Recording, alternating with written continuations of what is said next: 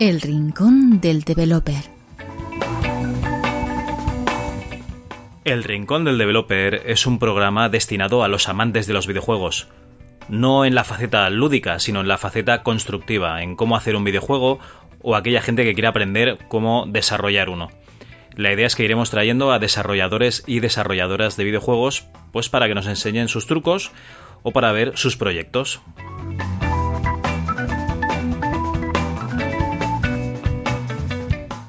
Esperamos que lo disfrutéis.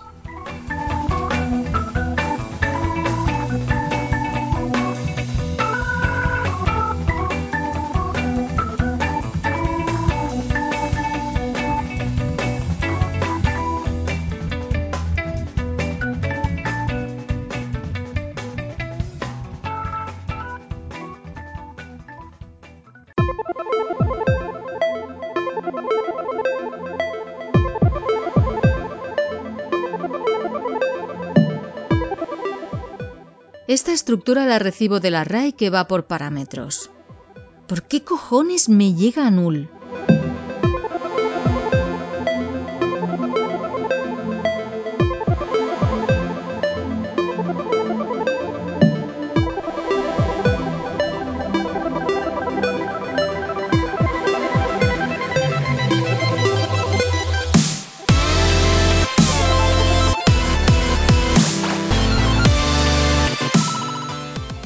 Como ya sabéis, esto es el Rincón del Developer, un podcast en el que entrevistamos a desarrolladores y desarrolladoras de videojuegos.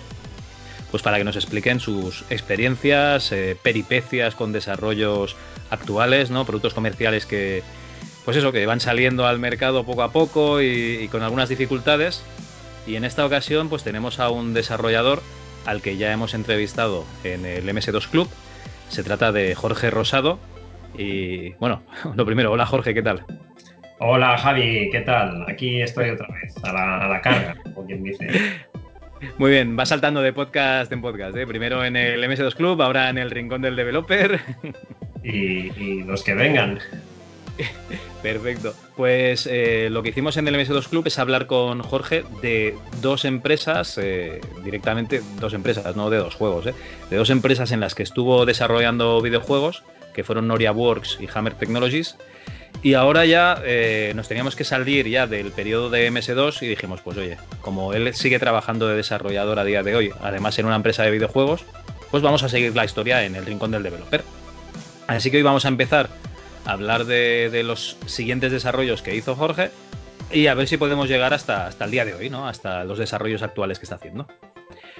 A ver, Jorge, eh, tú actualmente estás en, en, una empresa que se dedica a realizar videojuegos para, para móviles en Ceptolab sí. y estás como desarrollador de videojuegos, pero tú empezaste desarrollando, digamos, eh, partes de, de videojuegos. Uh -huh. Y en 1999 entras en una empresa muy conocida aquí en España que se llama Dynamic Multimedia. ¿Qué, ¿qué nos puedes contar de esa, de esa etapa? Exacto, pues, pues Dynamic fue justo la siguiente empresa en la que, en la que entramos a trabajar, el, siguiente estudio, a la que terminó nuestra etapa en, en Hammer, como estaba diciendo previamente. Y... Bueno, eh, eh, habla en plural, Jorge, porque en la anterior entrevista estuvimos esperando a César Valencia, que al final no pudo venir, y en esta directamente no le hemos dicho nada, ¿no? Pobre.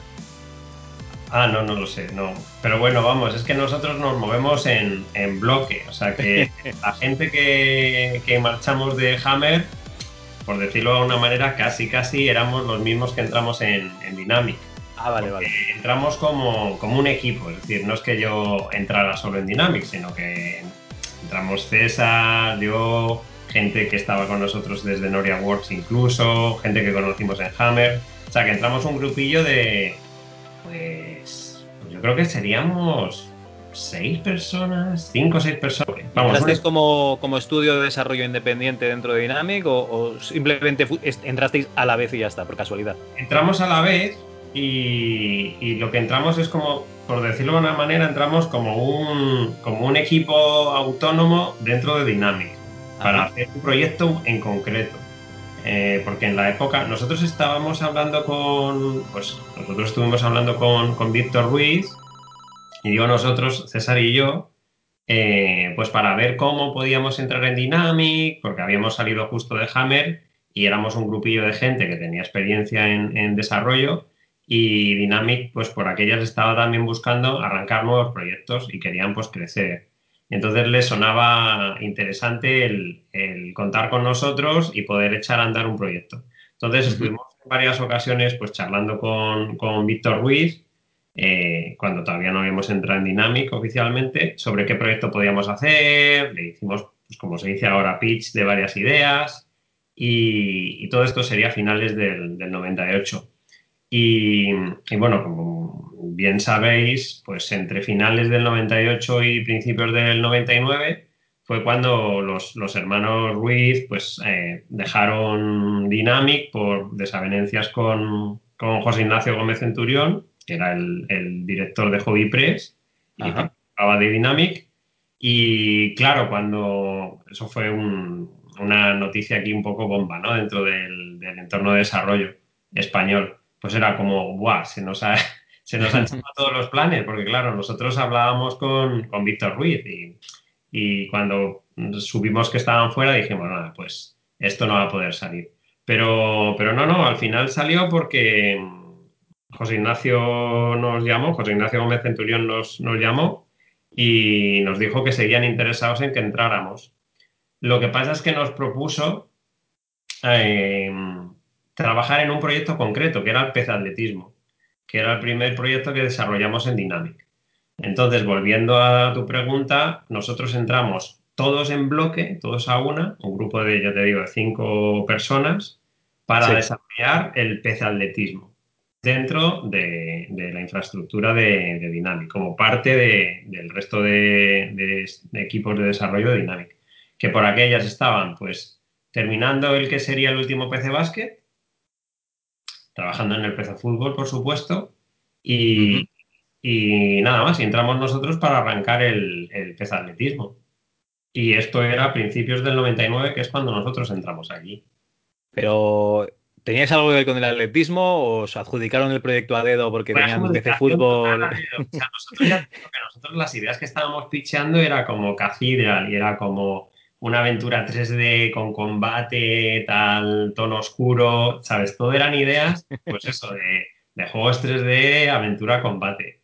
Y, y, claro, fue un poco shock. Nosotros realmente lo que queríamos, punto uno, seguir pudiendo hacer juegos y, hacerlos en Dynamic, claro, porque para nosotros era como el sueño top. O sea, Piro Studios ya estaba arrancando y ya había salido comandos, claro. Pero, eh. pero, era como Dynamic, Piro Studios, fin, no hay más, ¿sabes? Eran como las grandes de, de la época. Entonces, claro, fue como, bueno, chicos, podéis entrar en Dynamic, pero vais a hacer el pez atletismo. Era bailar con la más fea, ¿no? Era como, vaya, bueno, pues eh, no es lo que queríamos, pero bueno, lo veíamos como un punto de entrada. Y es como, aceptado, entramos, lo que sea. Y claro, te lo digo así porque era así, era como... Yo sabía del atletismo, pues bueno, pues que veía atletismo en la tele un poco, pero no era un aficionado al deporte ni nada. O sea, por, hacerte una cosa, ah, un comentario gracioso, ya entramos y era como, vale, tenemos que modelar la pista de atletismo y es como, ¿cómo de larga es? ¿Cuántas ah, pistas tiene? ¿Sabes? Era como no teníamos ni, idea. Y, de repente, pues bueno, nos vimos envueltos en ese desarrollo, pues como muchas otras ocasiones. Es una de las cosas interesantes que tiene también eh, diseñar videojuegos, que muchas veces te ves envuelto en, en ideas que a lo mejor no eres un experto, pero son juegos que tienes que hacer entonces, como profesional del sector que eres, pues tienes que informarte, documentarte, aprender de lo que estás haciendo, pues para poder reflejarlo de alguna manera, ¿no? Vale, vale. Entonces, que... vamos para hacer el atletismo completamente a dedo. Bien es cierto que no era mala idea porque el siguiente año eran las Olimpiadas de Sydney en el, 2000. Sí. Entonces tenía, tenía sentido comercial el, sacar un título de, de, atletismo en la línea Dynamic, ¿no? No sé, nunca me han llamado mucho la, atención estos juegos, pero me, quiero recordar, o quiero recordar de que, ahora no recuerdo ¿eh? si fue Ópera o qué, que también sacó un sello para, juegos de deporte, que sacaron el Barcelona 92 y tal, y es que son un tipo de juegos que nunca me han llamado la atención, entonces Claro, programarlo eh, tiene que ser un tedio, pero luego encima decir, no, estoy haciendo el PC atletismo es un poco bajona, ¿no? Pues sí, la verdad es que sí, es, es como, no era, no era el proyecto soñado ni mucho menos. Sí que es verdad que yo guardo muy buen recuerdo porque creo que quedó muy cuco, porque dentro de la línea de, de los juegos de Dynamic, pues no era arcade en plan Daily Thompson, ¿sabes? O track and field eh, tenía unas como simulación, es decir, seguía habiendo machacateclas para las pruebas de, velocidad de 100 metros lisos, 100 metros vallas, pero luego había más pruebas que, claro, estaba el desafío, es como, ¿cómo hacemos un producto a lo PC Fútbol alrededor del deporte del atletismo, no? Entonces había una parte de manager en la que tú tenías pues un atleta que le tenías que entrenar, y era pues un poco el rollo mucho más simplificado que el, que el PC Fútbol, pero tenía una capa de manager de, atleta, que tenías que alimentarle, entrenarle para que fuera aquí em, desarrollando sus, sus stats y luego pues participara en distintas pruebas de atletismo, porque el juego salió creo que con cinco o seis pruebas de atletismo, pues súper variopintas, o sea, desde los, los clásicos, era como un decathlon pero, pero, pero quedó bastante chulo, porque además era full 3D, o sea, me acuerdo que el, PC Fútbol que se estaba desarrollando empezaban a meter modelos 3D con animaciones, pero, pero el tema de hacer juegos 3D con modelos 3D y animaciones 3D en, en España todavía no era como eh, por defecto lo hacemos, sino que era como, hostia, estos tíos, fíjate que tenían un atleta aquí que corría, que saltaba y que tenía esas animaciones muy guapas. Y, la gente del, fútbol estaba como arrancando a hacer el motor 3D del fútbol, ¿no? de la simulación de, fútbol.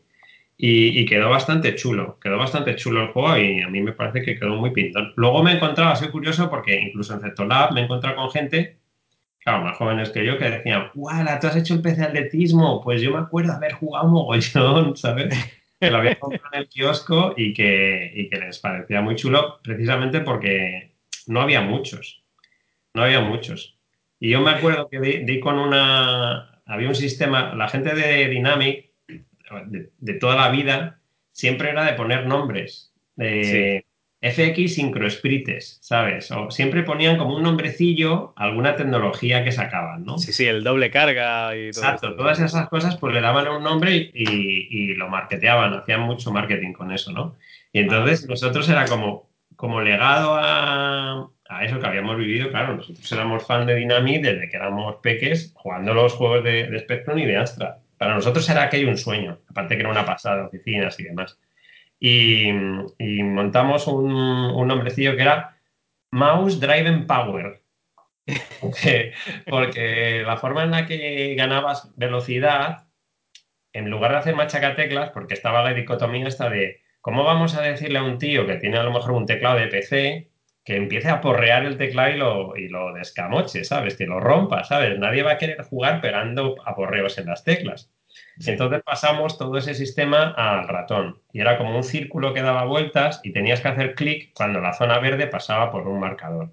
Entonces, si hacías buen el timing, pues ibas ganando velocidad, ¿no? Te puedes hacer una idea de cómo era, ¿no? Se verá en algunos vídeos de YouTube. Y entonces eso lo enseñamos y, les encantó a la gente dinámica. ¡Guau! Esto es la polla. Y es como, ¿cómo le llamamos? Y vinimos con ese nombre. Es como Mouse Driven Power. Y ahí lo pusieron en, la, en el cartón del juego. Qué bueno. o sea, que era de la, de la familia de, de, los creadores de doble carga y F Synchro Sprites, eh, viene Mouse Driven Power. Qué bueno. Bueno, eh, ¿sacáis el atletismo y os dan algún proyecto más o ya es lo último que hacéis en Dynamic? sí, hicimos el atletismo que nos tiramos, pues un año estuvimos haciéndolo, un año.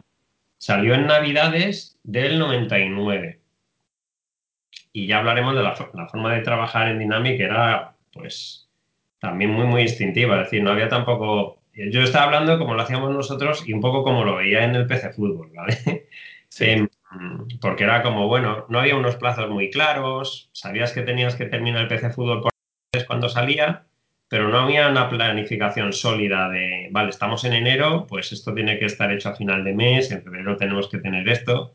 Y al final siempre pues era como que a todos nos pillaba el toro. O sea, yo me acuerdo eh, la noche antes de, sacar la versión que, iba ya a duplicarse de CD, porque ya salía en Windows, nosotros estábamos, el equipo de PC Atletismo, estábamos la noche antes resolviendo bugs, la noche antes. O sea, pasamos una noche sin dormir resolviendo bugs porque a la mañana siguiente venía un courier, se llevaba el CD y se lo llevaba a duplicar. Oye, así es como se hacían los juegos. O sea, eso era lo que nos parecía lo más normal, porque siempre los habíamos hecho así.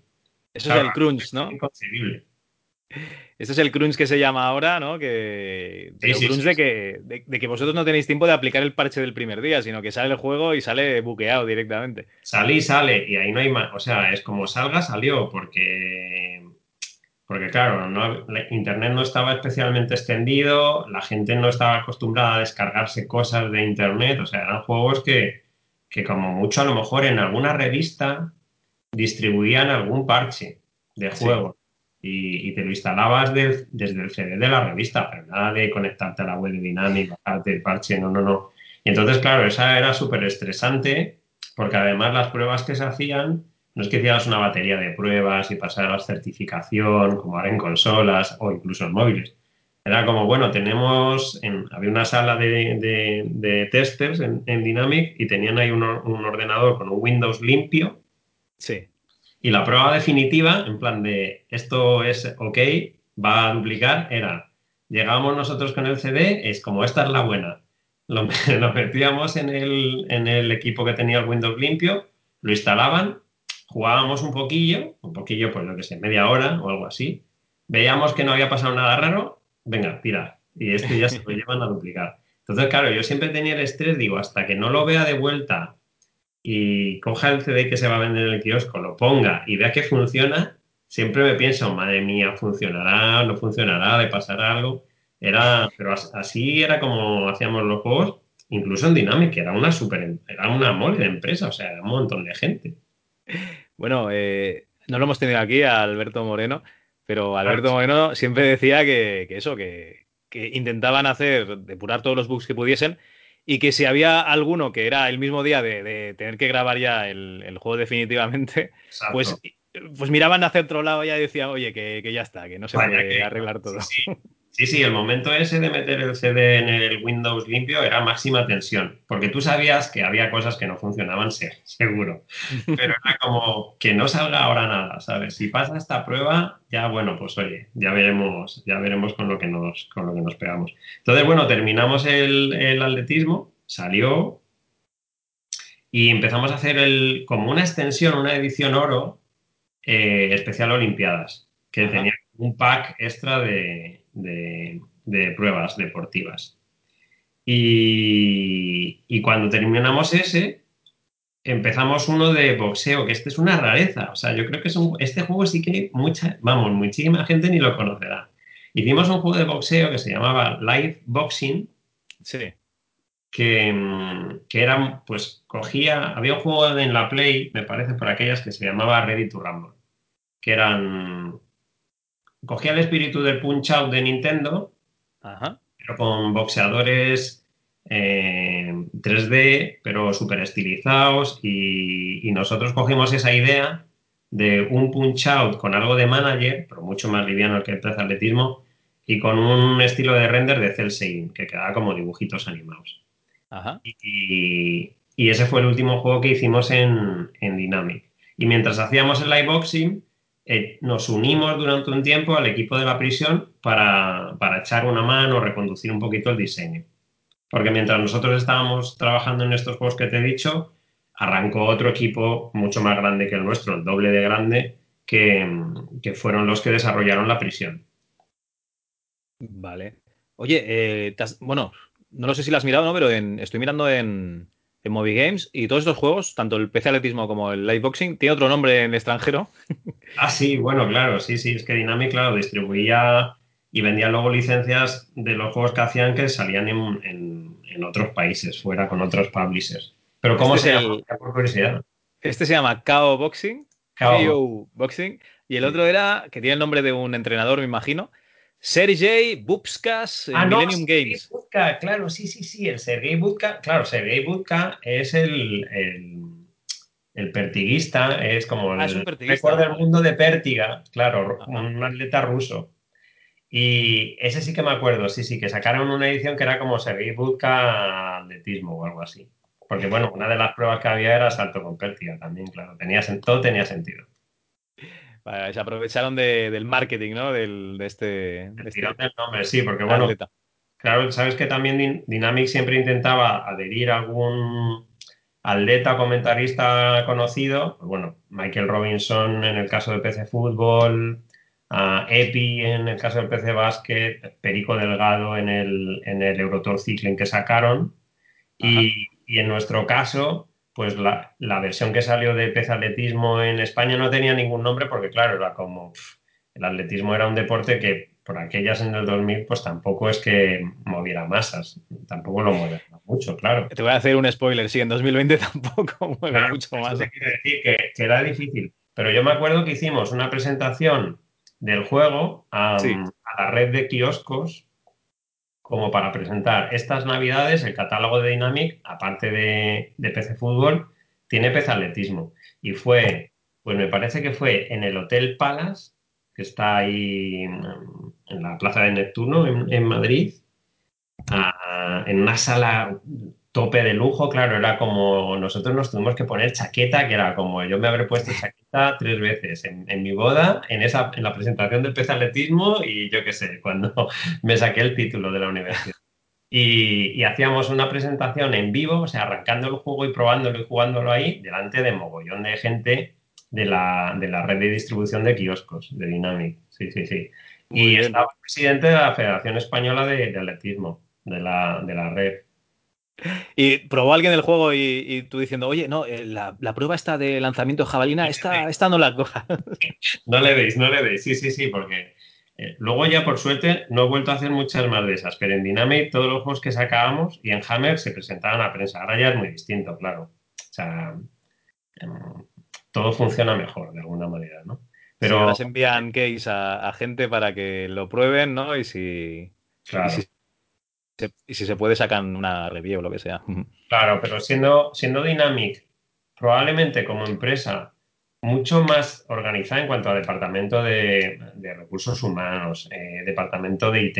O sea, era una empresa muy, muy, muy montada en cuanto a empresa, en cuanto a parte corporativa, pero, pero el desarrollo seguía haciéndose un poco made in Spain, con cariño del mundo, pero era como la gente del fútbol, pues claro, del año que, que tardaban, la mitad del año era de tranqui, de relax, y la segunda mitad era mega crunch.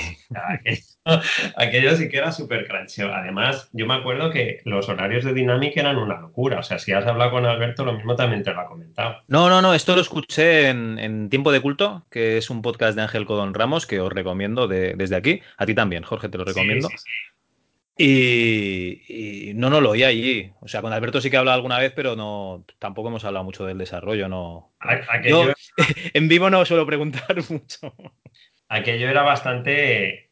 O sea, yo alucino de que sacáramos los juegos que, que se sacaron, porque el PC Fútbol es, es una mole de, de juego, es un producto brutal en cuanto a valor de producción. O sea, una base de datos bestial, mogollón de, de features, la simulación 3D, y que, y que realmente la gente siempre se queja de, ah, pues tenía muchos fallos y tal, sin, sin conocer, pues que claro, que no lo hacían 200 personas, ni. ¿Sabes? O sea, que la situación en la que se desarrollaba, demasiados pocos fallos tenían para, para la forma, los, procesos que se, que se utilizaban. Y en Dynamic, claro, era una locura de horarios, porque quieras que no, la media de la gente, pues todos éramos eso, 20, 30 años. Y, y yo me acuerdo que nosotros, pues a lo mejor llegaríamos de los que antes y llegábamos como a las 12, 11 y media, 12 del mediodía. Las oficinas de Dynamic, eh, cuando nosotros estábamos allí, estaban en Pozuelo, ¿no? O sea, que había un trecho hasta, hasta llegar a... Bueno, Pozuelo es como uno de los barrios de las afueras de, de Madrid, ¿no? Pero, pero había mucha gente que tenía el horario cambiado, que a lo mejor llegaba después de comer y, y se estaba pues allí hasta, yo qué sé, la una de la noche, porque vivía justo al lado. Y, Vale. y claro, eran un- unas dinámicas de, de trabajo loquísimas, muy, muy locas, muy locas. un poco libre, ¿no? Al, horario que se quisiese hacer. El problema es eso, que si tienes que coincidir, o sea, si no coincides con alguien con el que tienes que interactuar, mal rollo, claro. Exacto, exacto. No, no había ningún tipo de, proceso organizado de, producción, de ningún tipo. Las cosas salían, pues bueno, porque salían, porque la gente echaba horas.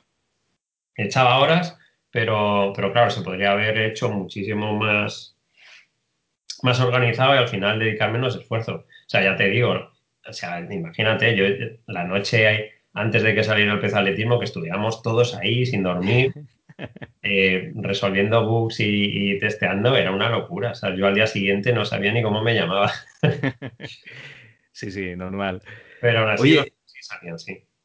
Eh, aparte de este liveboxing, ¿no? Y el, el PC atletismo, nos comentas que estaban desarrollando al mismo tiempo la prisión. Eh, Cuéntanos un poquito del desarrollo de la prisión. pues, pues la prisión tiene mucha historia. De hecho, em, yo estaba estos días, eh, como sabía que íbamos a hablar de esto, estuve aquí eh, haciendo memoria y hay algunos vídeos en YouTube que cuentan bastante detalles de cómo se hizo. Con, Hay uno de uno de los programadores, Juanga, que, está en YouTube por al que le interese entrar más en detalle y, yo recomiendo que le echen un, vistazo y algún articulillo también en la web.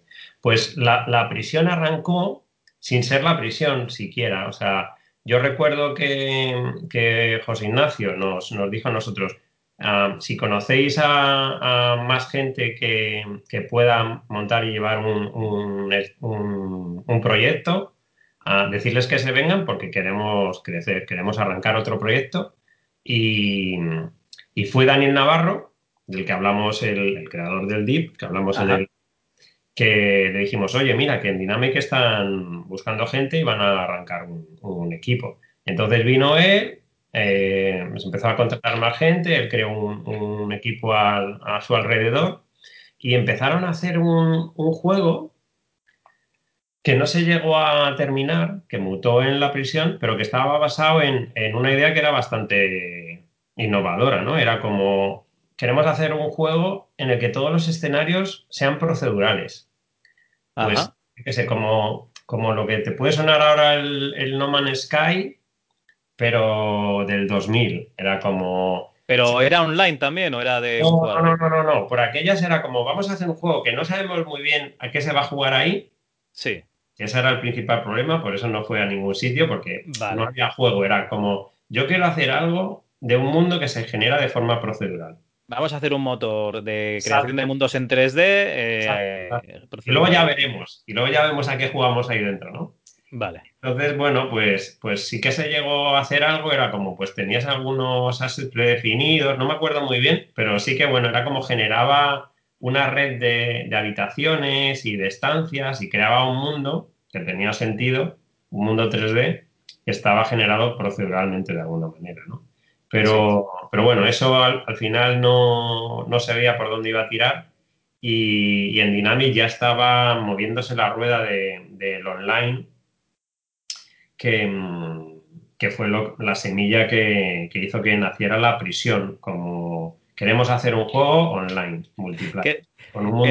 Sí, sí, el último online lo está petando, ¿no? Vamos a ver si nosotros también lo podemos hacer. porque no había mucho más. Es decir, yo, me acuerdo de no saber nada de esos juegos y, uno de los programadores, el programador de server de la, prisión, sí. Tony, eh, verle jugando al EverQuest, al EverQuest 1. Hostia, vale. Y yo decía, hostia, ¿esto qué es? Tal. era como, sí, pues es un, es un, es un juego de rol persistente y era, pero ¿qué quiere decir esto? O sea, yo no, era, para mí era completamente nuevo. O sea, estamos hablando de una época en la que para entrar a Internet pues tenías un, un, un dialer, ¿sabes? Que tenías que llamar, te cobraban por el tiempo que estabas conectado, o sea, era la prehistoria de, de Internet. O sea, y claro, jugar online no jugaba nadie. O sea, lo más que jugabas era, te ibas a un ciber y echabas una partida LAN con amigos, al StarCraft o al Quake o algo así. Pero ese concepto de jugar online a través de Internet con más gente no estaba realmente desarrollado, al menos aquí en España, ¿no? Y, y la idea, claro, la idea era también muy vanguardista, era vamos a poner los medios necesarios para hacer, pues, el que fue el primer juego online desarrollado en España, ¿no? Y, bueno, pues eh, ese juego de mundos procedurales mutó en, la idea base de la prisión, que era una aventura ah, online persistente en la que tenías que escapar de la cárcel.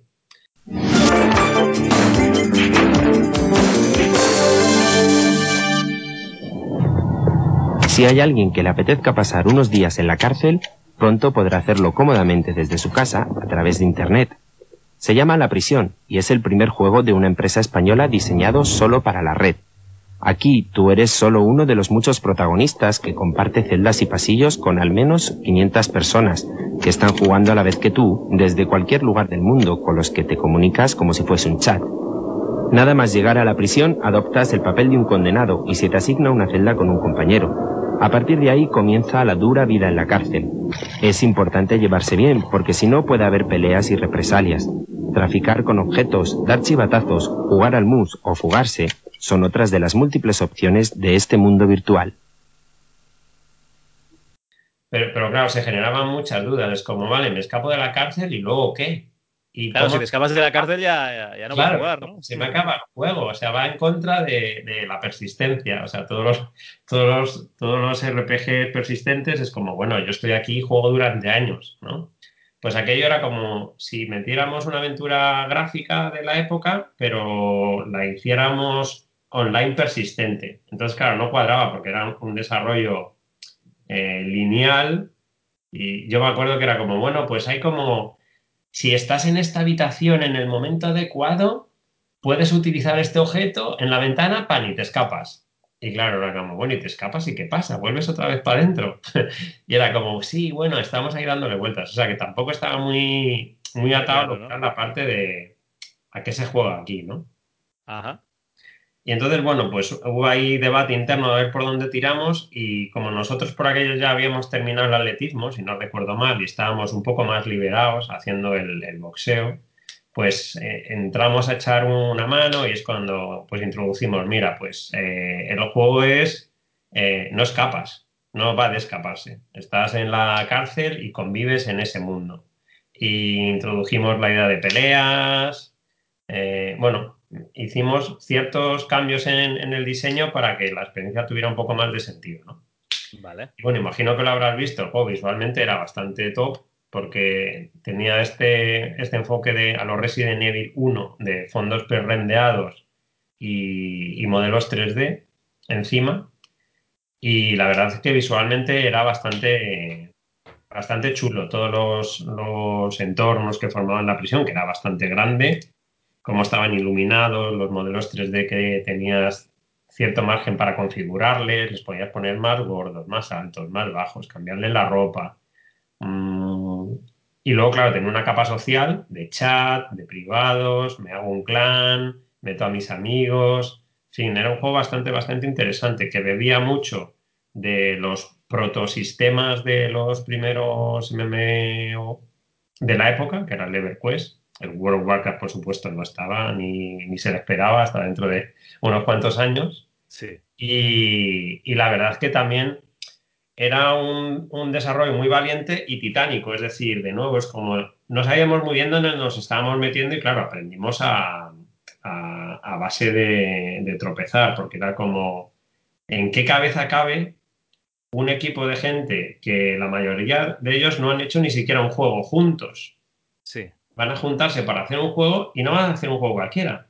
Van a hacer un juego online de un mundo persistente, que eso tiene una infraestructura de servidores para garantizar la conexión.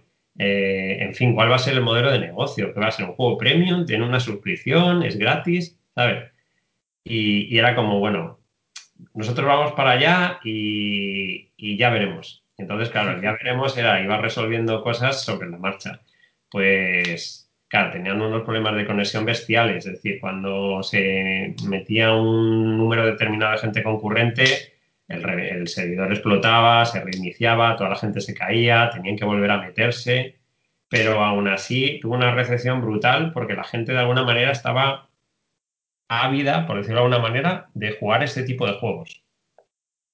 Sí, no, porque a ver, eh, al final eh, tú tenías internet, pero las páginas tardaban tanto en cargar que realmente buscar información, sí, a ver, yo por ejemplo en aquella época estaba en la universidad, ¿vale? en el año 2000. Eh, me meto a buscar información de cómo programar en Visual Basic, por decir algo. Algo que no encuentro y me pongo en un foro, ¿no? En inglés y, indago. Pero cargar imágenes tardaba un. Un minutillo en que te bajara una imagen así por, por línea. Está, Cargar vídeos ni de en España ni de coña. Entonces, claro, la conexión a internet, ¿para qué servía? Pues para chatear, básicamente. Tenías el IRC. Exacto. Y la prisión, al final, yo creo que sería un juego también chat, ¿no? Sí, sí, esa, una de, ya te digo que la, gran baza de, la prisión, igual que muchos de los juegos que estamos hablando, aparte que, de que, pues en el caso del EverQuest, pues es un RPG y tiene desarrollo de personajes, loot, combates, de todo. Tienes una capa social que es extremadamente importante. Pues en la prisión, lo que lo ha mantenido vivo hasta ahora, porque hasta donde yo sé, creo que debe haber todavía servidores que lo siguen moviendo. Yo creo que se debió licenciar para con crío o algo así. O sea que el juego ha tenido vida post-dynamic de alguna manera. Sí. Ha sido por, por toda esa dinámica social a través de chats, de clanes, etcétera, que hace pues, que conozcas a gente dentro del juego, que compartas ciertas experiencias con ellos y, y bueno, claro, pues todo lo que se crea alrededor de ese tipo de, de componente social del juego, ¿no? O sea, era un, glorificado que luego tenía ciertos sistemas de juego, pues que, claro, había combate, eh, tu personaje subía de nivel, eh, cuanto más subías de nivel, pues más contra gente más potente te podías pegar, eh, se juntaban clanes que se pegaban en un sitio, pues como en una cárcel, ¿no? Pues ese tipo de cosas estaban chulas y claro, la gente alucinaba. Lo que pasa es que, claro, tenía un bagaje, tenía unos lastres técnicos, unos desafíos técnicos que, en ese momento nos venían muy grandes. Aún así, el juego estaba ahí y funcionaba. Evidentemente, eh, eso sigue pasando ahora. Es decir, ah, yo que sé, Fall Guys, uno de los últimos ejemplos. Da igual que estemos en el 2020, sacas un juego y, y, tiene problemas de salida, de conectividad, y eso seguirá pasando. Igual, pues lo mismo nos pasaba a nosotros a otra escala, claro. Porque allí en Dynamic teníais, digamos, o sea, se, montaron algunos servidores o eso estaba subcontratado, eso no estaba ahí en, las oficinas. claro, aquello, aquello era, ya te digo, es como, bueno, tenemos esta máquina aquí, esta de aquí, que la ves y la puedes tocar, y ese es el servidor de la prisión. Y yo era como, bueno, pero esto, claro, esto, la gente puede estar conectándose a las 2 de la noche y aquí no hay nadie. ¿Sabes? ¿Qué pasa si se cae? Pues nada, que, se jodan y vuelvan mañana. Espera, yo me acuerdo, yo quiero recordar, o sea, luego también con, todos los años a lo mejor desvirtúas lo que era, pero yo me acuerdo, si hablas con alguien de Dynamic, te puedes preguntar. Yo me acuerdo que durante un tiempo se había como becarios, llamémoslos becarios, eh, testers becarios. Era como un chaval que se quedaba toda la noche vigilando el servidor. Y era como, si miras la pantalla y pasa esto, le das a este botón, ¿sabes? Con un papel que era como tú pulsas este botón, que es como reinicias la máquina y los servidores vuelven a relanzarse y entonces la gente puede volver otra vez a entrar. Y esa era nuestra infraestructura de, mantener el mundo de la prisión online de alguna manera, ¿no? O sea, claro, te estoy diciendo de nuevo que es, es el 2000, o sea, que no había servicios de Amazon, eh, hosting remoto que te levanta las máquinas, máquinas virtuales que crecen dependiendo de la demanda. Claro, todo eso no existía. Era como, este es el servidor, un PC aquí puesto. Ya está. Y esto da para a mil tíos. Y si se mete mil uno, explota. Aquí tienes el Pentium 2 este con, el Windows 98 segunda edición y, punto. Creo que teníamos Windows NT en plan de ah, vale a tope, ¿sabes? el Pro, el Pro, muy bien. Sí, sí, sí, pero era todo muy, muy, muy primitivo, pero porque es que, claro, estábamos aprendiendo sobre, sobre la marcha. Pero bueno, que aún así, pues el juego está ahí, ¿sabes? Te quiero decir que, en Dynamic había inquietud de hacer cosas sí. Que no había hecho nunca nadie. O sea, el PC Fútbol es un producto de decir, hostia, mira, vamos a coger esto, vamos a meter una base de datos, vamos a tener aquí un equipo de periodistas deportivos solo trabajando en esto que estaban allí en Dinami, solo dedicados al, al, fútbol y al básquet. Y luego, claro, al ciclismo también. Y, eran cosas que, las hacía Dinámica así, que no las había hecho nadie antes. Entonces, la, la, idea de decir, vamos a hacer un juego online, no surgió de mí o de César o de Dani, no, no, eso fue algo que surgió pues de la gente que llevaba Dynamic. Vamos a hacer este no, también se equivocaron, claro, es como, y vamos a hacer 50.000 millones de portales online que no sabemos muy bien eso a dónde va a ir, ¿no?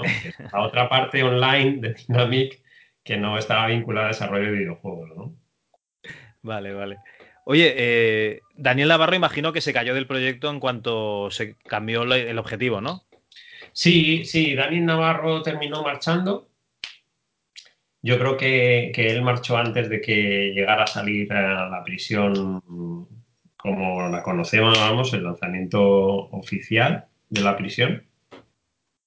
Y, nosotros eh, cambiamos de dinámica a Piro Studios, pues yo creo que al poco de que saliera a la prisión también.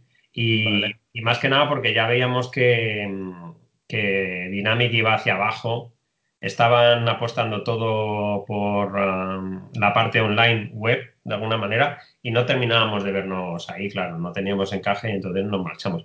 Pero vamos, yo he leído en estos artículos hablando de la prisión que debe haber, algún tipo de rumor de la prisión fue lo que hundió Dynamic, ni mucho menos, para nada. No, o sea, la prisión fue un título que se hizo, se comercializó, no sé cuánto dinero daría de beneficios, pero estaba ahí, funcionaba y no fue para nada algo que dijera han invertido todo el capital de Dynamic en la prisión y se ha hundido por eso. vale, vale. Oye, eh, nos, dices que te vas a Piro Studios, pero yo aquí todavía tengo aquel juego que te acuerdas que, que, se quedó ahí en el limbo, que era el Resurrection. Resurrection, sí, sí, sí, sí. Sí, porque eso es una cosa también interesante, lo hemos comentado antes, que Dynamic, en el periodo en el que nosotros estuvimos, pues yo te digo, desde el 99, 2000 y, probablemente después, 2001, em, aparte de que ellos distribuían juegos ah, desarrollados fuera, pues el, el, Sogo Mobile Armor, em, un, juego, un Apache, un juego de helicópteros, sacaban ciertos juegos en kioscos que estaban desarrollados fuera, también em, publicaban juegos desarrollados en España, ¿no? Y no solamente los publicaban, sino que formaban parte del desarrollo como producers de alguna manera, ¿no? Aconsejando a los estudios, dando algún tipo de, aparte de apoyo económico, entiendo, dependiendo del caso, eh, pero, pero haciendo de publisher de desarrollos em, españoles. Y, bueno, aparte de, pues de, de, juegos que estaban desarrollados por Enigma, por Péndulo, por Revistronic, pues Resurrection que era un título que nosotros empezamos a, desarrollar en Hammer con un estudio sevillano que se llamaba Nebula. Em, lo terminamos desarrollando en, Dynamic, yo participé en el diseño y se terminó publicando en, en, el periodo en el que estuve yo en Dynamic también, dentro del sello Dynamic. Vale, pero digamos que lo hacía esta gente de, de Resurrection. Sí, sí, sí. Nebula. El desarrollo, de Resurrection es completamente desarrollado por, por Nebula, arte y programación. Y yo ayudé en la parte de diseño, pues modelando parte del mundo, diseñando lo que es el contenido del juego, niveles, la historia. O sea, la parte de diseño que no estaba cubierta del todo por, por Nebula, aunque ellos también participaban en, en el diseño Em, eché una mano yo ahí. Muy bien. Pues bueno, nada, veis que se está hundiendo el barco, ¿no? Que, o que va un poco a la deriva, todavía no, se ha hundido. No, estábamos muy a gusto, pero ninguno, o sea, no solo nosotros. el, sentimiento era como que Dynamic estaba cambiando de negocio. Sí. Y, de alguna manera era como, bueno, toda la gente que entraba de la parte online eran como la gente cool, la gente molona, incluso gente de fuera, o sea, que ni eran españoles, extranjeros y tal. Y era como que se estaban llevando todo el protagonismo, ¿no? De alguna manera. Mucho Matrix. Eh, claro, sale Matrix, la gente lo ve y dice, hostia, esto sí que mola. no tenía ningún sentido, era como, pero esto a dónde vamos con esto? O sea, esto todo era portales, un portal de viaje, un portal de comida, un portal de no sé qué, porque por aquellas era rollo portal, ¿no? Era como Terra, em, Yahoo, ¿sabes? Todo ese tipo de, webs.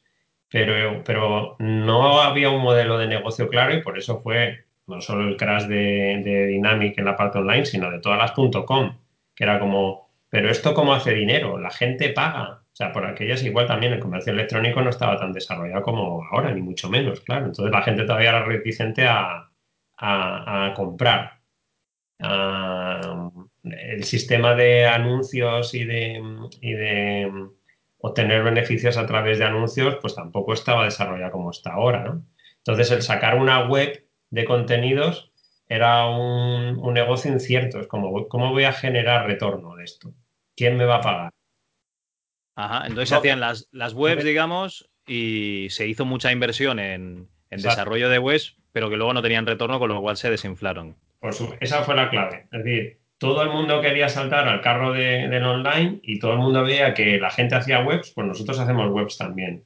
Y, luego ya veremos cómo sacamos dinero de esto. Pero claro, ya veremos, ya veremos y nunca lo llegamos a ver.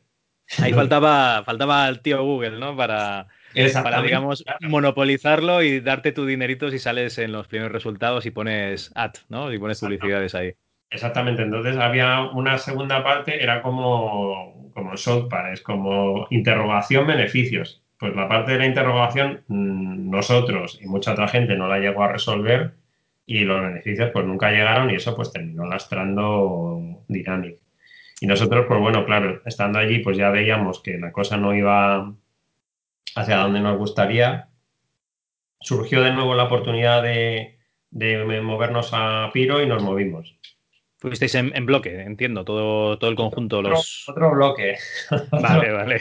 Otro bloque. Cuando nosotros marchamos, siguió habiendo gente en, dinámica, haciendo todavía juegos. Yo creo que salió el, el Fútbol 2001. O sea que a la que nosotros nos marchamos no se marchó todo, toda la parte de desarrollo dinámico. Nos marchamos unos poquitos. Gente ah, no, no, yo, yo, yo hablaba de, de, los que habíais entrado de Hammer. Sí, sí, sí, sí. Más, más más gente que conocimos a lo largo de Dynamic que se vinieron también con nosotros. Vale, vale. Pero igual, fue el mismo movimiento. Es como entramos como un estudio eh, ya montado de alguna manera, como un equipo ya montado en, Piro para desarrollar un título en concreto ahí, que en el caso de Piro Studio fue el Hearthstone.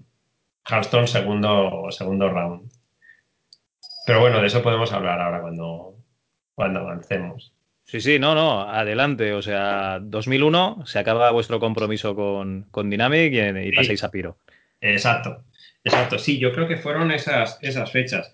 Nosotros, bueno, eh, en Piro, claro, conocíamos a, Gonzo, a Javier Arevalo, a Unai, a John Beltrán, gente que estaba en, en Piro Studio que les conocíamos de antes y, bueno, pues teníamos buena relación. Entonces nos dijeron, oye, pues veniros, y montamos un equipillo aquí y echamos un proyecto a andar, ¿no? Entonces, yo los, los primeros dos o tres meses que, que, entré, creo que fue de los primeros en, en Piro, porque hicimos una entrada escalonada. Sí. Yo estuve trabajando en el, en el Pretorians durante un, eh, par de meses. Ahí, ahí, ese, ese, ese, juego sí que mola, el Pretorians, ese, ese juego me encanta. Y, y, tanto el Pretorians como el Hearthstone que, empezamos nosotros, que por desgracia no, salió, se canceló, fueron los segundos intentos tanto de Pretorians como de Hearthstone, que también habrá artículos en, internet, pero Pretorians y Hearthstone fueron dos títulos que se arrancaron inicialmente antes de que nosotros estuviéramos allí y se cancelaron porque bueno, se enquistaron de alguna manera, no, terminaron de, cerrarse o de salir como querían y llegó un momento en el que se, decidió pararlos, ¿no? Y entonces nosotros nos unimos en un momento en el que Piro estaba retomando esas dos ideas con equipos distintos y echándolas a andar de nuevo. Una fue el Pretorians, que ya sabes que salió y fue un, bombazo, pero un juego que estaba muy, muy, muy, muy chulo. Que está, bueno, de alguna manera seguía esta línea del, Total War, pero era un, approach un poco más cercano a un, RTS de toda la vida, ¿no? Y, y Hearthstone era una aventura muy chula que yo creo que a lo mejor algo también hay en YouTube, algo que se, que se pueda ver, que era una aventura ambientada en el Renacimiento en el que mm, el jugador manejaba varios personajes y tenían que cooperar entre ellos, ¿no? Tenías una vista isométrica 3D y llevabas un equipo de, de, tres personajes. Era una aventura, en cada capítulo manejabas personajes distintos y todos eran, pues, personajes que tenían algún tipo de conexión con personajes históricos reales. Cuando conocías a Leonardo da Vinci, ibas a Ah, visitabas palacios en Florencia, te ibas a Turquía, o sea, estaba muy, muy, muy chulo. Era un juego muy, muy ambicioso, la verdad, y, complicado de echar adelante. Y, bueno, claro, en Dynamic, digo, perdón, en Piro Studios, pues en Hearthstone pudimos estar fácil dos años casi, un año y medio desarrollándolo. Madre mía. Y llegó un momento en el que, mm, bueno, por aquellas, claro, Piro Studios estaba ah, trabajando full con, con Eidos, sí. los distribuidores de, comandos, y entonces todos los desarrollos de Piro Studios salían a través de Eidos. ¿no? Entonces Eidos decidió parar y cancelar Hearthstone porque no terminaban de, ver que estuviera yendo por, buen camino y además las ventas en PC iban en picado. O sea, eh, las consolas estaban ganando muchísimo terreno y, las ventas en PC iban bajando, bajando, bajando. Y por aquellas había ciertos géneros o juegos que tenían sentido en PC, pero que no existían en consola. Y, era una época en la que a lo mejor pues era como un shooter en primera persona jamás se podrá jugar en consola. Fíjate lo que estoy diciendo ahora, ¿sabes? Sí, sí, sí, normal, normal, porque estás usando el ratón y el teclado. ¿Cómo vas a utilizar un mando para jugar a esto? No, no, no, no. los shooters es un género, shooters en primera persona es un género de PC y jamás va, a poder jugarse en consola porque ¿cómo vas a jugar con un mando? Imposible. Pues bueno, hasta que salió el Medal of Honor, el Call of Duty y pues hasta ahora, ¿no? Y, el Hearthstone era un juego que se jugaba con, con, ratón también, tenías que clicar, dar órdenes simultáneas a varios personajes, entonces no tenía un port evidente a consola. Entonces, como era un desarrollo exclusivo para PC, pues Eidos fue para los desarrollos que solamente tenían salida en, PC y que realmente no eran, no tenían unos forecasts de ventas eh, poderosos, potentes. Entonces, Hearthstone se, se, paró, es una pena porque estaba quedando bastante chulo. Pretorians había salido ya y, y es cuando nosotros, pues todo el equipo de Hearthstone, que éramos un buen grupete, o sea, que podíamos ser a lo mejor 15 personas, que para aquellas era bastante, o 20, entonces éramos bastantes, bastante gente. Eh, arrancamos comandos Strike Force, que fue eh, el, el comandos para consola, ¿no? de alguna manera. Vale, espera, espera. No, no, no, antes, no antes tanto, no antes tanto. No antes tanto. Déjame, déjame, déjame meter cuchara, déjame meter cuchara.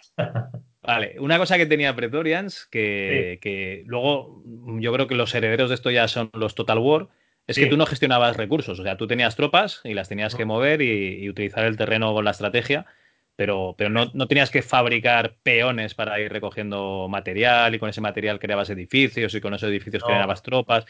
Entonces, para aquel momento era, en estrategia en tiempo real era bastante innovador. Esto una que, me, o sea, me gusta por esto.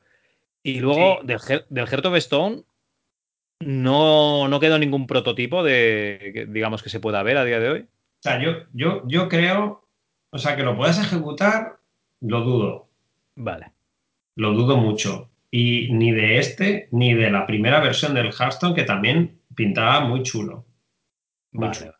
Que bueno, los mismos personajes, visualmente era un poco diferente, pero la idea era la misma. O sea, llevas un equipo y, les das órdenes y cooperan y resuelven puzzles y combaten y demás. Era o sea, el comando era, era el comando a través de la historia. Comandos de renacimiento, comandos en el renacimiento. Exactamente, sí, porque era como. Había un personaje que era Fry Spencer, que era súper fuerte, y entonces podía coger cajas y lanzarlas a los enemigos. Y... Fry Spencer, que es de, de Spencer, ¿no? sí, sí, sí, sí, sí. Luego estaba Morgana, de Morgana Le Fay, el caballero negro que iba con ella. Pues eh, cada uno tenía pues unos poderes. Es como uno generaba una barrera eléctrica para que los enemigos no pudieran entrar. Em, pues a lo mejor Fry Spencer empujaba una caja para que el otro personaje saltara y llegara a, una parte del escenario que los demás no podían llegar y abrían una puerta. Pues bueno, todo, todo el juego se basaba en eso, ¿no? Interacciones entre los, el equipo de personajes que llevabas a lo comandos, pero en el caso de Hearthstone era un entorno eh, total 3D, que rotabas, los personajes eran 3D, comandos es fondos pre-render, al menos el 1 y el 2, y, los personajes son también sprites, pero que están rendeados como si fuera un modelo 3D, ¿no? Y el único que ya fue totalmente 3D fue el Commandos 3. Vale. Oye, y, luego ya, ahora sí, ahora ya te dejo, os metéis en el comandos Strike Force, pero esto ya no es un desarrollo para PC. Yo aquí veo que salió en PC, en Xbox y en PS2. Claro, claro, claro, sí, sí, sí. Sí, eh, Comandos Strike Force ya arrancó con la premisa de que iba a ser un juego primero consolas y también salía PC, pero, pero la idea es que salía multiplataforma. Por lo que te estoy diciendo de la transición de IDOS de eh, vamos a parar no solo en Piro, sino en el resto de estudios que, que formaban parte de la, llamémoslo familia Eidos, Sí. Pues paraban todos los desarrollos que fueran solo PC, ¿no? Y, claro, pues la, idea de mover el universo comandos de juego de la Segunda Guerra Mundial, cuando no había ningún juego de la Segunda Guerra Mundial, cuando salió el comandos, o no muchos, vamos, pues claro, era muy llamativa porque Medal of Honor ya existía. Y era como, vale, Medal of Honor es la prueba de que un shooter en primera persona se puede jugar en consola y tiene una ambientación de la Segunda Guerra Mundial. Pues Eidos tiene la IP de comandos, vamos a hacer el Medal of Honor del comandos. Claro, ahí es donde ahí es donde las cosas empiezan a torcerse, de alguna manera. La, la, idea en papel tenía muchísimo sentido, era como esto va a ser la, esto va a estar muy chulo, porque era como es un shooter, pero además tiene el componente de cambio de personajes del comandos y, y claro, pues tengo algunas partes en las que hay stealth, otras partes en las que hay disparos y acción y en, en todos los escenarios tengo varios personajes, varios comandos y puedo cambiar la vista de uno a otro. Luego ellos se van abriendo camino, ¿sabes? Era un juego bastante ambicioso en cuanto a gameplay, en cuanto a lógica y en cuanto a que todo tuviera sentido. ¿Vendría a ser un, un, Jericho, un Cliff Barker Jericho, por ejemplo? Algo así, pero claro, antes del Jericho, porque, porque el Strike Force salió incluso antes, ¿no? Sí, no, no, no, el Jericho es, pero esa, era un poco la idea. lo que pasa es que unías dos mundos que, claro, yo me acuerdo perfectamente una reunión eh, maratoniana de diseño que era como, vale, ha salido el Call of Duty. Estamos fritos. Porque claro, el Call of Duty 1, el que salió para consolas, estaba chulísimo. Visualmente era mucho mejor que el Medal of Honor, unas cinemáticas alucinantes. Y claro, tanto en el Medal of Honor, yo creo que en el Medal of Honor también, como en el Call of Duty, pues había una mecánica muy típica de, de shooters, que es como, mata a un enemigo, suelta el arma, la cojo. Y ahora disparo con el arma que ha soltado el enemigo.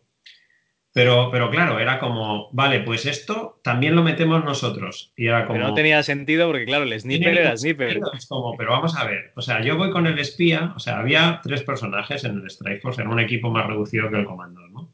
Teníamos el boina verde, el sniper y el espía. Y era como, yo decía, esto no tiene ningún sentido.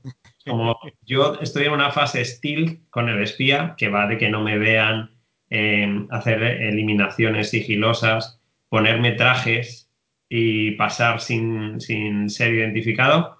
Pero claro, si arranco con la cuerda de piano para ahorcar a un tío y ese tío lleva un, una MP40 nazi, una ametralladora nazi, cojo la MP40, pues ya se, acabó, ¿sabes? Me tiros. A la mierda el estilo. Y era como, no, no, pero claro, para contrarrestar eso, pues claro, si tú te lías a tiro, salta la alarma y entonces se tiene que poner muy difícil, pero claro, era como, no, ¿sabes? Esto no... o, lo hacíais, o lo hacíais irreal de que no soltasen las armas, o lo hacíais irreal de que, de que se pusiese Ah. aquello que fuese el infierno, ¿no? O sea, había ciertas reglas que sí funcionaban en, en el comando isométrico. En el comando isométrico tú podías coger al Green Beret, liarte a tiros, pero claro, no había escapatoria. O sea, te salían enemigos por 80 sitios, las luces te identificaban y estabas muerto, ¿sabes? Pero... Y, la, y, y, digamos, el movimiento que tenía el comandos de PC, o el claro, comandos 1 y 2, vamos, no tiene nada que ver con un FPS, no hay. cobertura y esperar a que asomara el enemigo, pegarle un tiro y muerto, claro. Había ciertas reglas que no, no tenían encaje posible en este distinto universo que estábamos creando, ¿no? Entonces tuvimos que vivir en, en, un momento en el que teníamos que seguir siendo fieles a, a la lógica del mundo comandos, sí. pero además introducir elementos de la lógica mundo Call of Duty, ¿no? De, de alguna manera. Y encima os había salido también el Battlefield, el primero, el 1942, que ese el, también tenía, eh, digamos, ingenieros, tenía el boina verde. El Brother Irams, que era otro que también tenía un montón de... dar órdenes a un escuadrón, que no, no fue tan conocido y no se creó una IP que, con más títulos, pero, pero, pero no sé si lo sacó Codemaster. Se llamaba Brother... Ese es el de la serie, ¿no? La serie es Band of Brothers, pero ah, sí, vale, vale. O sea, que vale, iba vale. con esa línea. Era como, nosotros nos llamamos Brother in Arms, pero en aquella época salió Band of Brothers. Y este también tenía un componente táctico, pues a lo, yo qué sé, a lo Navy SEAL o a lo Gorry, con que vas dando órdenes a un grupo, o a lo Rainbow Six, ¿no? Y, y, y, y vas tomando posiciones, no era solo arcade de tiritos a lo Call of Duty, ¿no? Vale. Entonces, claro, eh, estuvimos en una época un poco complicada y luego además el juego tuvo la mala suerte de salir en cambio generacional de consola, ¿no? En el 2006. Exacto, nosotros salimos en marzo del 2006 y la, y la 360 y la Play 2 y la Play 2 no, y la Play 3, perdona, la 360 y la Play 3 salieron en las navidades del 2005. Y entonces, claro, eso nos, eso nos, nos mató. No, no, estoy intentando decir, ah, bueno, no fue un éxito de ventas como el Comandos por el cambio de consola. El juego tenía ciertas cosas que estaban muy chulas y otras cosas que no funcionaban. Simplemente. Me están, me están entrando muchas ganas de, de probarlo. Este, este sí, juego no sí, lo he jugado. En Strikeforce sí que hay bastantes vídeos y, y, la verdad que de todas las fases que tiene el Strikeforce, algunas están, digamos que son más chulas y otras se sustentan con, con, alfileres. Pero hay algunas en las que tienes que tener un sniper en una posición elevada, pero luego cambiar al boina verde porque está defendiendo unas barricadas y tienes que estar cambiando de vista dependiendo de por dónde te entran los enemigos. Y tenía cosas que estaban muy chulas, pero claro, bueno, estábamos utilizando una tecnología nueva para nosotros, que era el motor renderware de la gente de Criterion, que no lo habíamos utilizado en la vida estábamos haciendo un género de juego que ninguno tenía experiencia previa, que es, que es shooters en primera persona. Estábamos haciendo un juego para plataformas que ninguno tenía experiencia previa, que eran consolas.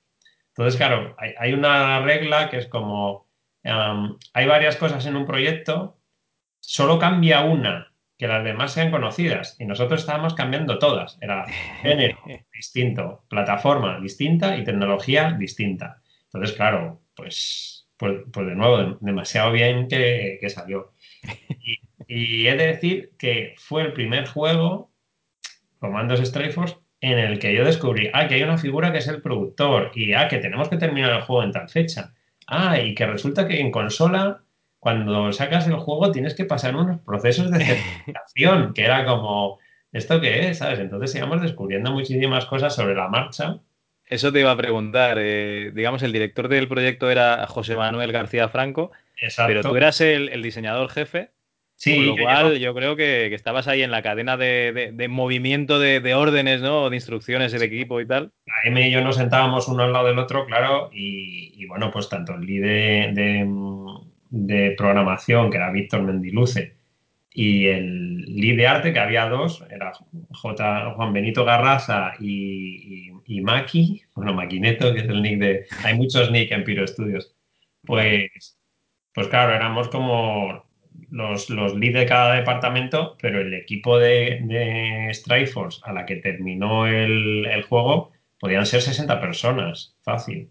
Madre mía. Sí, sí, sí. Y Solamente en diseño, pues te digo Sí. los que éramos. Era, estaba yo, ah, había luego dos personas en, cada una de las consolas para asegurar que funcionaba aquello bien. Eh, cada campaña la, llevaba otro diseñador. Yo creo que el equipo de diseño solo debíamos ser siete, ocho, nueve personas, solo diseño. Solo diseño. Porque claro, tenía una parte multiplayer que no contábamos con ella, que al final no exigieron meterla también dentro del juego. Os la comisteis también. Sí, sí, sí, sí. Claro, el desarrollo se, fue largo, serían pues, dos años y medio, yo creo, o algo así, si, si no me fallan las cuentas. 2000, del 2003 a lo mejor, o 2004 hasta, hasta el 2006. Sí, sí, sí.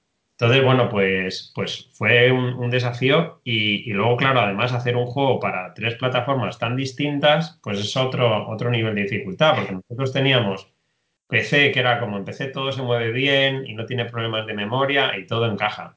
Sí. Luego tenías la Xbox, que era similar a un PC. era, un, era un PC con la caja más bonita, ¿no? Exacto. Pero luego teníamos que hacerlo también para la Play 2 y entonces, claro, en la Play 2 teníamos problemas de memoria. Ah, o sea, todos los modelos que metíamos en una misión en PC, en Play 2 no los podíamos meter porque nos pasábamos de memoria y aquello explotaba. Entonces teníamos que rescriptar las misiones para la Play, para la versión de Play, reduciendo modelos, reduciendo eventos, reduciendo de todo, cruzar los dedos para ver que funcionara. Y aquello no era un proceso especialmente rápido, porque tú tenías un kit de desarrollo que teníamos a lo mejor un, kit de desarrollo de, la Play, pues para todo el departamento de diseño, ¿no?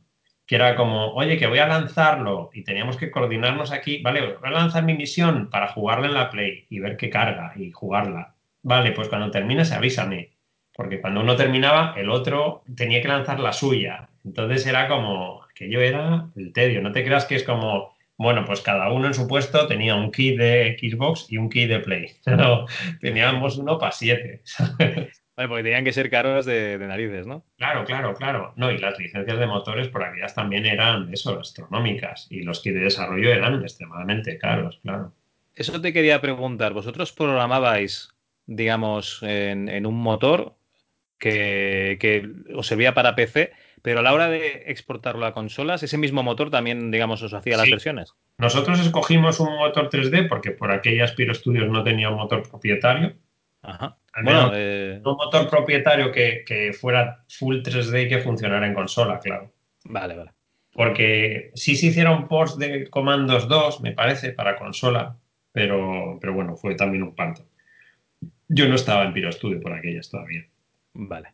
Y entonces lo que licenciamos fue Renderware, que ahora no le sonará a nadie, pero vamos. Renderware era un, motor que licenciaban que estaba hecho por criterio la gente del Burnout. Entonces era un motor que, no es que fuera el motor más guay del mundo, porque por aquellas, claro, había gente que ya desarrollaba en, en Unreal. Unity no existía, pero Unreal era como, este es el motor de Molón, pero es imposible de, pagar las licencias o de llegar a un acuerdo. Entonces Renderware sí que estaba a mano de alguna manera, pero tenía sus cosillas. Pero todos trabajábamos con, con Renderware. Es decir, desarrollábamos con herramientas propias, porque el editor del, del comando, el, el, sistema de script, todo eso eran herramientas propias, pero de alguna manera el, el motor 3D era Renderware en las tres plataformas, en PC, en, Xbox y, en la Play. Vale, vale, vale. Entonces simplemente ibais modificando según las capacidades de cada máquina lo que, lo que podíais poner o no, Exactamente, pues que, que, empecé en una misión había, yo qué sé, pues tres eh, vehículos nazis. Tenías un, un, vehículo blindado, un camión de tropas y dos tanques. Bueno, pues en la Play 3 no tenías tanques, solo tenías el blindado y el camión de tropas porque eran los necesarios para la misión. Pero los otros los tenías que quitar. Entonces, claro, era como, ¡ay, que ha entrado! ¡ay, que entra en memoria! Venga, pues para adelante. Ah, no ha entrado. Quita un camión, lanzas otra vez. No, no entra. Quita otro, no entra. Venga, pues que en esta el sniper no vaya con cuchillo, solo va con el fusil. Ah, vale, pues ya entra porque hemos quitado el modelo del cuchillo que le quita tres texturas y ya entramos en la memoria y no revienta, ¿sabes? Madre mía, vale, vale. Fue, complicado porque, de nuevo, era como, no sabíamos nada, estábamos aprendiendo todos. Oye, y el cambio de, digamos, ese caos que teníais en Dynamic, ¿no? De que cada uno entraba a la hora que, quería y luego teníais que echar más horas que, en el reloj. ¿Qué pasa en Piro? En Piro Studios ya no era así. En Piro Studios sí que seguía habiendo cierto caos y, seguía existiendo esa cultura de, bueno, se hace crunch y se vienen los fines de semana y etcétera, etcétera. Es eh, algo que por suerte creo estamos consiguiendo eliminar, ¿no? Pero por aquellas era casi como, bueno, pues si haces videojuegos, esto, esto forma parte del pack, del pack de videojuegos.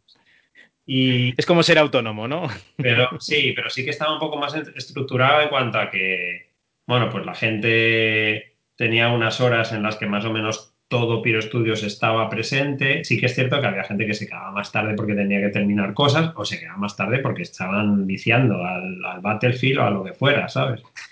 Pero, pero sí que yo veía un entorno más enfocado a tenemos que hacer cosas. Es decir, en Dynamic nosotros veníamos de comer, de haber estado comiendo a lo mejor dos horas, ¿sabes? De habernos marchado a comer y volver a las dos horas y echarnos un StarCraft. ¿sabes? De otra hora.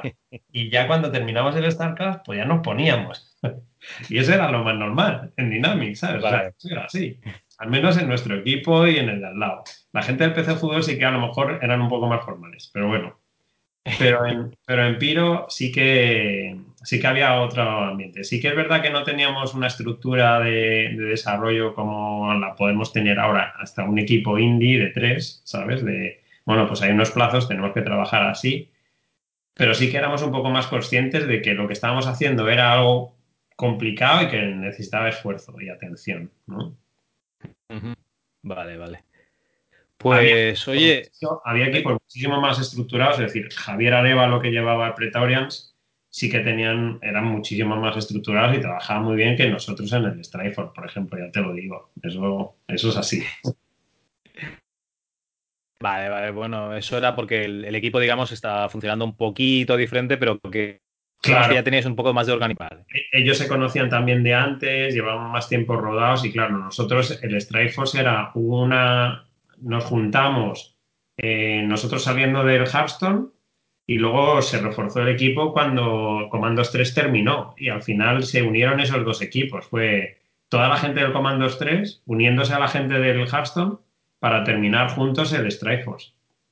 Entonces, claro, pues había muchísima, es decir, muchos no nos conocíamos, de repente el equipo es como que triplicó en tamaño.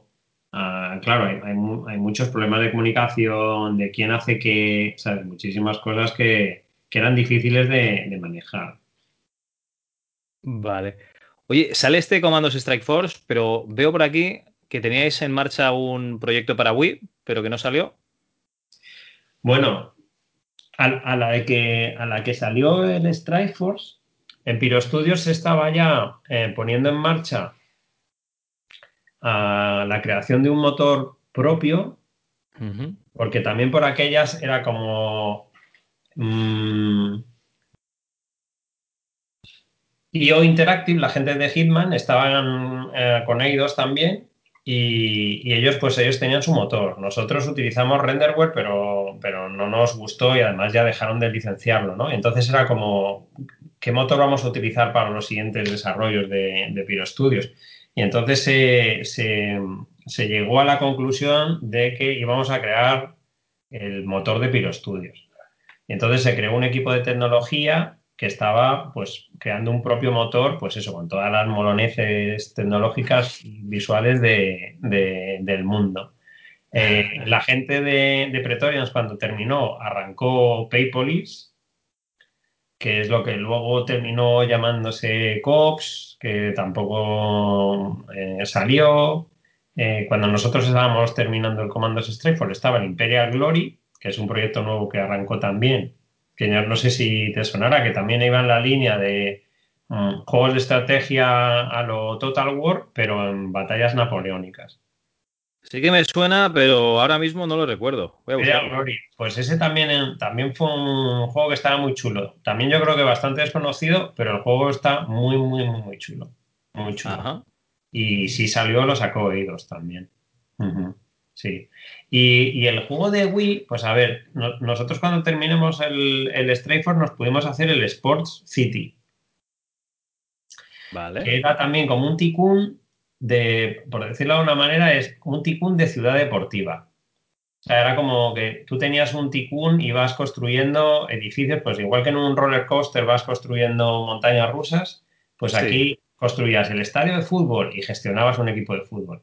El estadio de hockey hielo y gestionabas tu equipo de hockey hielo. Eh, el circuito de Fórmula 1 y gestionabas un circuito de Fórmula 1. Y vas como un ticún multideportivo para PC. Y, y antes de que, de que marcháramos de Piro, te estoy hablando que sería finales de 2006, a la que estábamos haciendo el Sport City, arrancó otro juego que no llegó a salir, pero que fue la semilla del Planet 51 para Wii, que se, llamó, se llamaba Gifted. Al menos el nombre interno era Gifted que era un juego que iba a ser para, para Wii, que había justo salido la Wii, y era como nadie esperaba la Wii y Catacroker lo explotó, ¿no? Y era como, guau, aquí tenemos que hacer juegos para Wii, ¿no? Y entonces eh, era un juego en el que yo la verdad es que llegamos a hacer algo, pero, pero poco. O sea, yo ya estuve en, esa parte del Gifted, pero no demasiado tiempo. Mm, que manejabas el, el Wiimote como si fuera una varita mágica. Entonces hacías gestos y lanzabas hechizos. Movías un personaje 3D que era un niño que tenía poderes mágicos, por eso lo de Gifted. Y la idea es que hacías gestos y lanzabas hechizos. Pero, pero eso otra cosa que quedó en, prototipo y, nada más. No llegó a entrar en producción realmente o, estar cerca de, distribuirse, ¿no?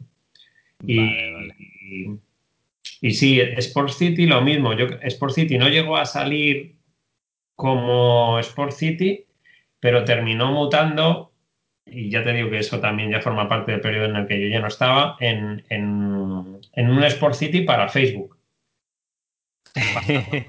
Y, yo es, posible, es posible si hablas con Ángel Codón, que probablemente él sí que estuviera en aquella parte de, de Piro Studios Facebook. Vale, pues ya, ya se lo comentaré, ya se lo comentaré. Porque, porque él y yo no coincidimos en Piro, pero yo creo que él debió entrar al poco de que yo marchara. Vale, vale.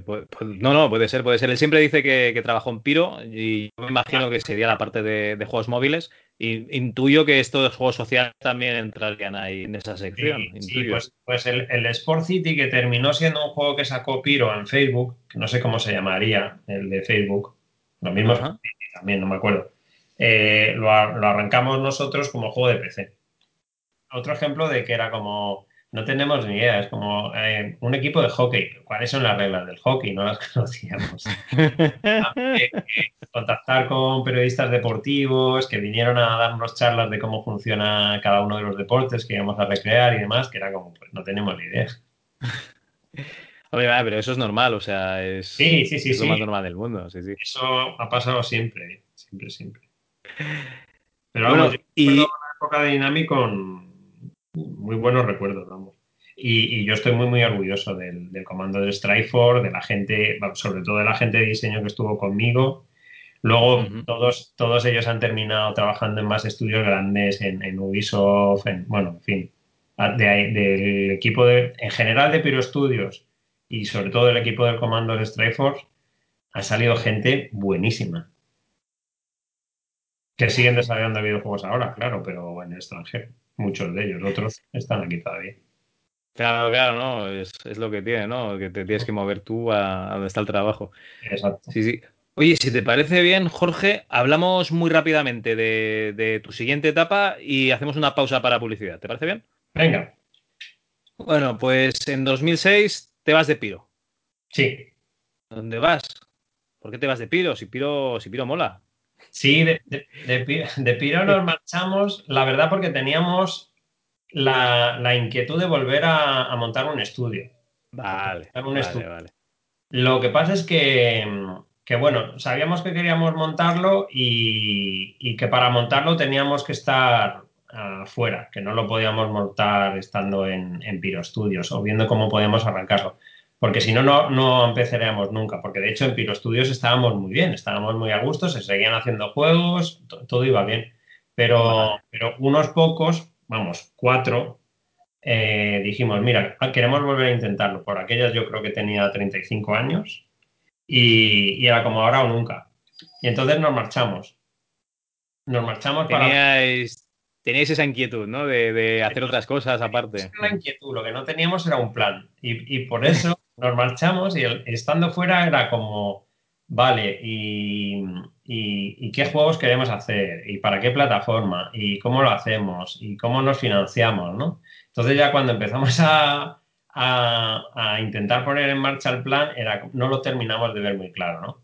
Y entonces en, en, esas que estábamos viendo cómo, cómo, arrancar, nos llegó otra, otra oferta relacionada de alguna manera con, con Piro Studios, pero, pero de parte del grupo Z. O sea, Piro Studios em, lo, lo, llevaba um, Ignacio Pérez Dolcet y su hermano, Javier Pérez Dolcet, llevaba el grupo Z, que tenía, bueno, era un, grupo de contenido para móviles, pero claro, en la época de móviles Java, de tonos, de fondos, de envía. Estamos hablando, sí, 2006-2007, que Sería la época en lo que lo petaba una BlackBerry, por ejemplo. Claro, envía Arcanoid al 7766, ¿sabes? Ese tipo de, ese tipo de juegos para móviles, ¿no? Pero bueno, ellos tenían, tenían una marca que era Play Wireless, Play Wireless, que desarrollaba ah, juegos Java, desarrollados internos en, el estudio, que las oficinas estaban...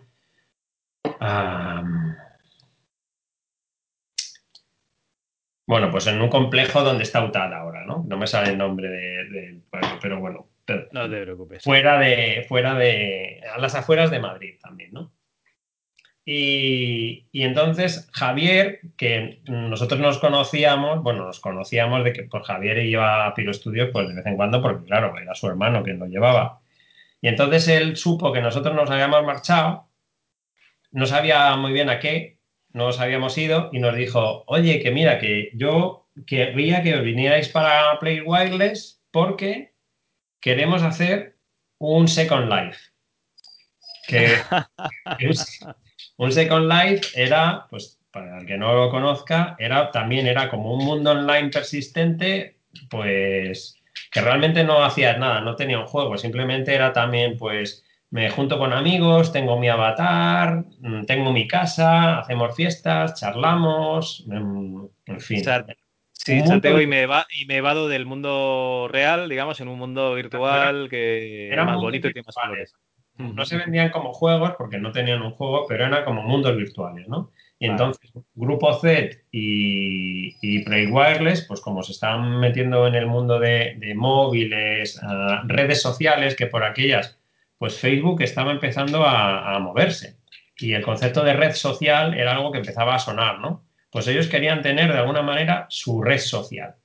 Y la forma en la que querían tenerla era pues con un programa de Messenger que desarrollaron, una especie de, de chat o algo así, que querían tener un Messenger. Y, querían tener eso, un mundo virtual, y, y, bueno, pues internamente no tenían gente con conocimientos para hacerlo, y, Javier pues contactó con, César y, le hizo esa propuesta. Y dijimos, bueno, pues vamos, para allá. Y entonces entramos en Play Wireless para desarrollar eh, Set City, que es como se, como se llamó.